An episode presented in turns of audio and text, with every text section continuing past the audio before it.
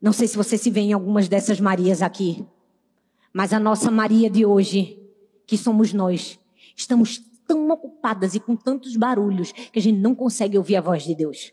Mas sabe por quê? Porque a gente não dá muito valor ao silêncio. A gente tá com a agenda cheia, a gente tá cheio de coisa para fazer, ou né?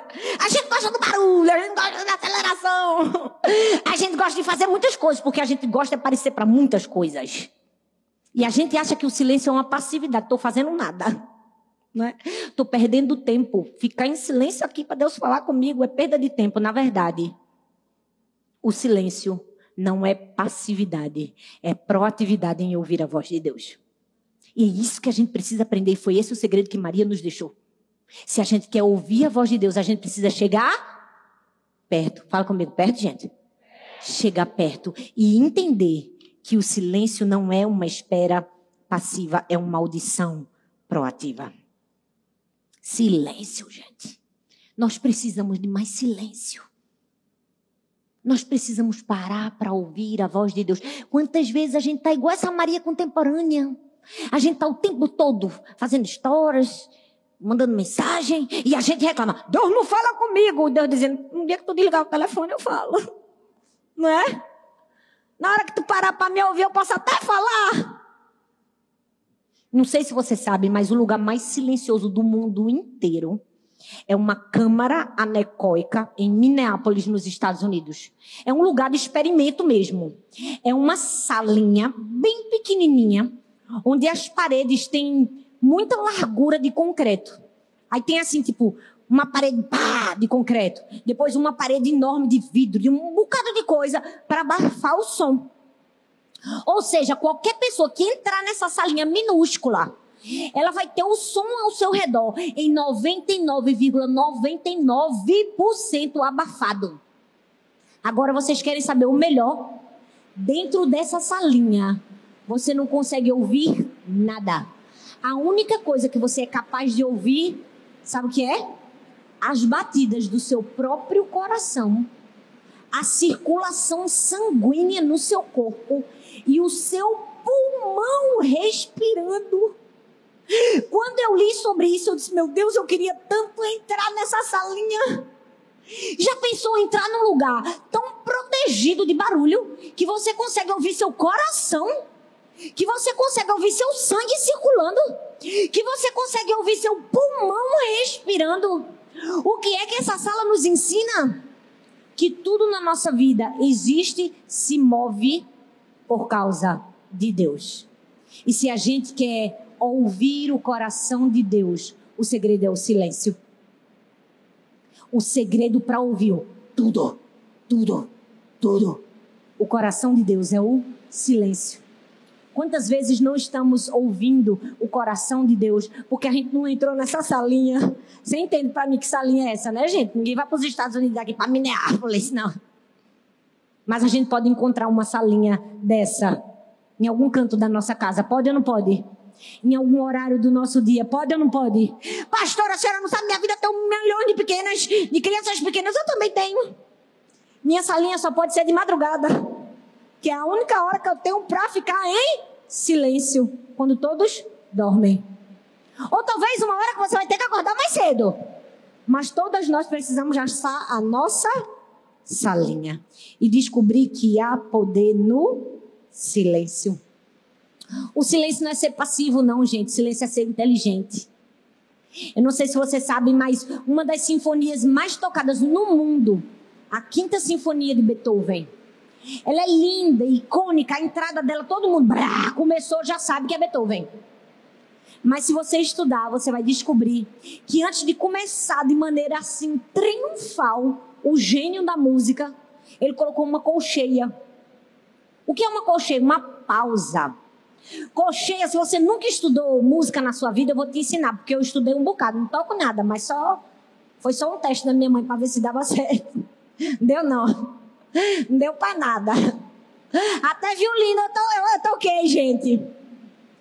Eu vou dar um teste. Vocês querem que eu pegue o violino no fim do culto? E tente tocar? Olha, todo mundo querendo que eu passe vergonha? Tá vendo? Jesus. Olha para mim. A colcheia é uma pausa. É um silêncio na partitura. É quando aparece a colcheia, psh, tem uma pausa. Beethoven colocou a pausa como a primeira, a primeira nota da música. Por quê? Porque ele queria silêncio antes de tocar uma belíssima apresentação.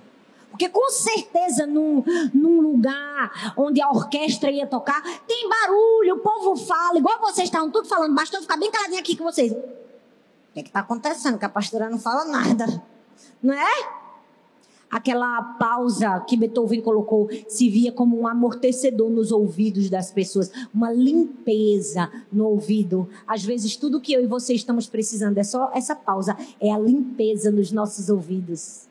É a limpeza para a gente ouvir melhor, para a gente apreciar melhor a música. Nós precisamos chegar perto e fazer silêncio. Fala comigo, chegar perto. Fala comigo, chegar perto. Perto o suficiente para ouvir o sussurro. Eu recomendo uma pausa. Eu recomendo uma colcheia para mim e para você nessa vida eu recomendo para você uma pausa. Eu recomendo para você uma colcheia antes de você começar a tocar a orquestra da sua vida.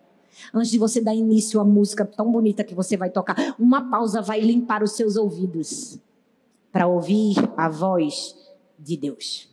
Por quê? Porque Deus fala. Basta saber se a gente escuta.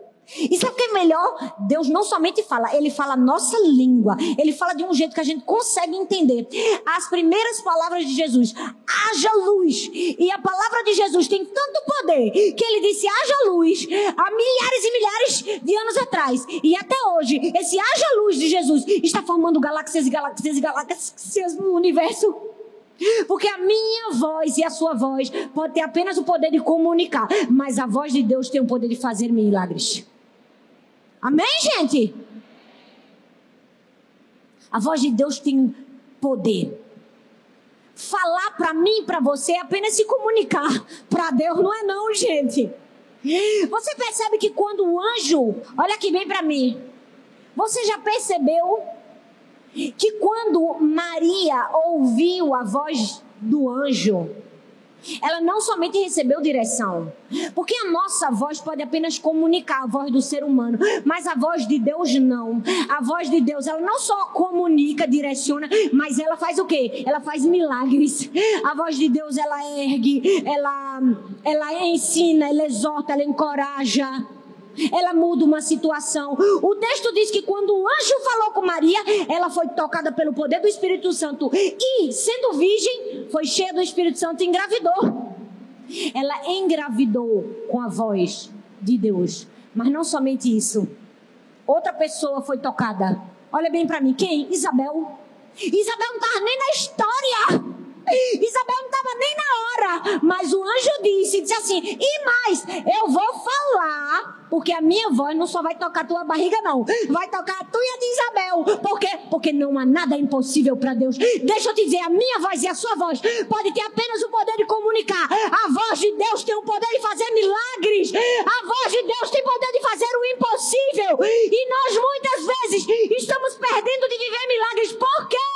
Porque não ouvimos a voz de Deus porque não aguçamos o nosso ouvido para ouvir a voz de Deus. Minha gente, eu não sei se vocês se empolgam, mas eu me empolgo. Como é que numa cena aqui, Deus fala com uma pessoa e a palavra que ele falou com outra já tocou outra? Nessa hora eu queria ter ser, ser até Isabel, não é? Já pensou, o poder da voz, pá, pegou ela. O que é isso? O poder de ouvir a voz de Deus. O poder de ouvir o sussurro de Deus. Há poder em ouvir a voz de Deus. Eu não sei se você sabe, mas existem dois tipos de som. O infrassom e o ultrassom. Você vai sair daqui culto hoje, porque a Igreja do Amor também é cultura. Todo mundo aqui vai aprender sobre som. Porque eu estudei que só sobre som. Então me valoriza. Me valoriza. Que para chegar até aqui a gente lê muito. Tem o infrassom e o ultrassom. O ultrassom tu com certeza já ouviu falar, né? Porque em algum momento da tua vida tu fez. O infrassom é um som que não é audível aos nossos ouvidos. A gente não consegue ouvir, mas alguns seres conseguem ouvir. Quem consegue ouvir o, o infrassom? O elefante, os passarinhos. O infrassom faz com que o elefante descubra quando é hora dele subir, descer. O passarinho, quando é hora de migrar. Minha gente, que coisa linda! Tu já percebeu? Tu não escuta o infrassom, mas os zoólogos provam que animais escutam o infrassom e recebem recados pelo infrassom. E o ultrassom? O ultrassom a gente também não escuta, porque é acima, é superior. Mas o que é que o ultrassom faz? É capaz de polir o ouro, fazer uma cirurgia não invasiva, descobrir um submarino no fundo do mar. Descobrir um submarino pelo som. É pelo som. Vocês não vão nem fazer uma cara de espanto. O som, minha gente! O ultrassom. O que é que isso quer dizer? Que se Deus foi capaz de fazer o infrassom e o ultrassom para se comunicar com pessoas e seres diferentes. Isso significa que Deus tem um dialeto só para você. Você tem um nome único para Deus. Seu nome, seu nome é ímpar para Deus. E Deus fala uma linguagem que só você entende. Igual ele fala com o elefante, com o passarinho. Deus tem uma forma particular de falar comigo e com você. Deus tem um dialeto próprio para falar com a gente, mas a gente já conhece o dialeto de Deus. A gente escuta tanto a voz de Deus para discernir qual é o momento que ele está falando com a gente. Você consegue perceber que coisa linda? É saber que em bilhões e bilhões de seres humanos, Deus fala com a gente de uma maneira que só a gente entende. É ou não é? Eu sei porque eu falo diferente com as minhas filhas. Você que é mãe aqui, tem muitos filhos, com certeza, do jeito que você fala com um, você não fala com a outra. Fala? Fala, minha gente. Fala não. Porque os filhos da gente são diferentes. Tem filho que a gente fala bem mansinho, tem filho que a gente tem que subir, crescer. É ou não é, gente? Se a gente tem habilidade suficiente de falar diferente com os nossos filhos. Deus não tem? E tu tá achando ainda que Deus não fala contigo? Tá se achando a quarta pessoa da trindade, filha. Tá se achando muito, tá ou não tá? Por quê? Porque Deus tem capacidade de falar com a gente de um jeito que ninguém mais pode falar. Não sei se você sabe, mas é provado que os ouvidos das pessoas são diferentes, de acordo com as etnias, os países que elas moram. É sério, minha gente. É estudo científico. Você sabia que existe um ouvido diferente que escuta de um jeito. O ouvido francês ouve até não sei quantos decibéis. O brasileiro, o americano, é tudo diferente.